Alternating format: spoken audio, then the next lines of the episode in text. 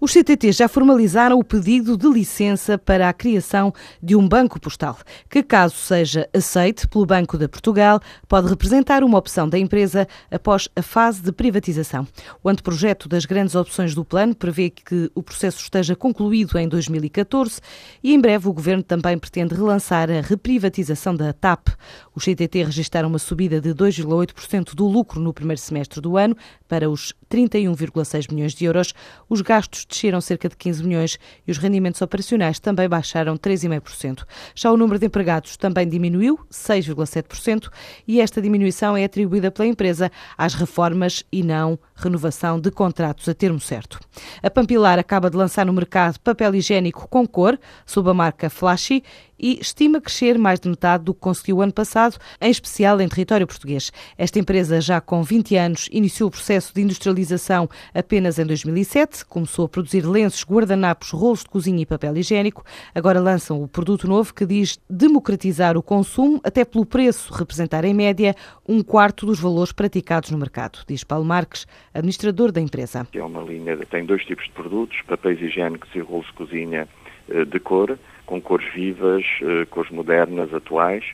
Após uh, vários estudos e alguns desenvolvimentos que tivemos, conseguimos chegar a um produto que de facto vai democratizar, como nós dizemos, o acesso deste produtos uh, de cor, poder deixar de ser uh, um nicho muito restrito para poder ser alargado e ser consumido por mais consumidores. Gostaria de lhe referir que este produto vai ter um preço médio de venda de cerca de 25 a 30% comparativamente ao uh, produto que temos no mercado. A Pampilar iniciou o processo de expansão internacional também este ano, começou pela vizinha Espanha, mas já vende para França e países nórdicos e está a iniciar contactos também na América do Sul. Neste momento estamos a ir ao nosso mercado mais natural, que é aqui o mercado espanhol, uh, mas sinceramente sem grande uh, expressão eh, estamos concentrados muito no mercado francês e estamos também no mercado nórdico, onde estamos a ter, digamos,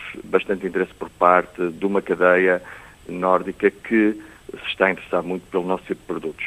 Eh, na América do Sul estamos eh, com, digamos, alguns contactos no sentido de desenvolver, digamos, marca neste tipo de produtos decorados. Portanto, enfim, só podemos de facto fazer exportação, mas fazer exportação num tipo de produtos que o transporte não seja decisivo para sermos competitivos. A Pampilar cresceu 25% em 2012, faturou cerca de 10 milhões de euros e, pelas vendas no primeiro semestre, estima aumentar mais de 60% o volume total de negócios até final do ano. A Centrica, empresa energética do Reino Unido, assinou um contrato de 5 anos com a Capgemini para a gestão e suporte ao contrato global de serviços SAP no Reino Unido, Noruega, Holanda e Estados Unidos. Em comunicado explica que este novo contrato vai alavancar os planos da companhia para a continuidade da expansão no Mar do Norte Norte e no resto do mundo.